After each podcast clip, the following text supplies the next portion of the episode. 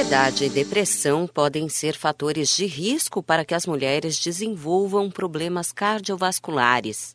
É o que alerta a cardiologista Salete Nassif. A médica explica que, no geral, as mulheres já são mais predispostas a enfermidades do coração, porque estão mais sujeitas a problemas inflamatórios, como lúpus e artrite reumatoide, por exemplo, e a hipertensão.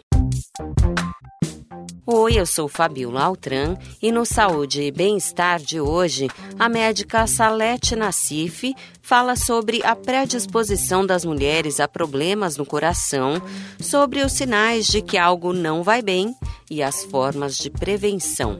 A cardiologista diz que, além dos fatores de risco já conhecidos, a saúde mental pode ter relação com um risco maior de doenças cardiovasculares. Problemas psiquiátricos e mentais, como transtorno de ansiedade e depressão, que também são mais incidentes nas mulheres e que, por sua vez, aumentam o risco de doença cardiovascular.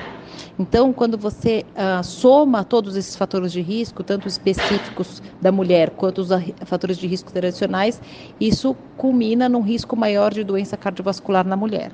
Salete Nassif afirma que os sintomas de problema cardiovascular nem sempre são de fácil identificação. Os sinais que, de que uma mulher pode estar tendo problema cardíaco não necessariamente são sintomas típicos, como dor no peito e falta de ar.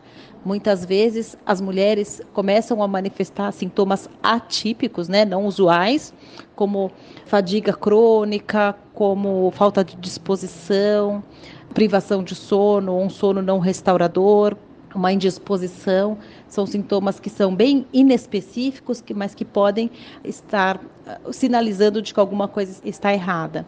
Então, se a mulher perceber que está ficando muito fadigada para as atividades de vida diária, deve sim fazer uma avaliação cardiológica. A cardiologista esclarece como é possível prevenir doenças do coração. Nós devemos controlar muito bem os fatores de risco, tanto os tradicionais como os específicos das mulheres.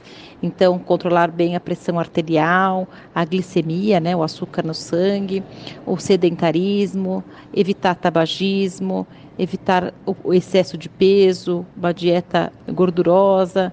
Então, são fatores importantes. E, obviamente, tratar aqueles problemas hormonais, aqueles transtornos psiquiátricos, estresse mental agudo da mulher, que também uh, aumenta o risco desses problemas cardiovasculares. As doenças cardiovasculares são a principal causa de morte no Brasil e no mundo. Esse podcast é uma produção da Rádio 2.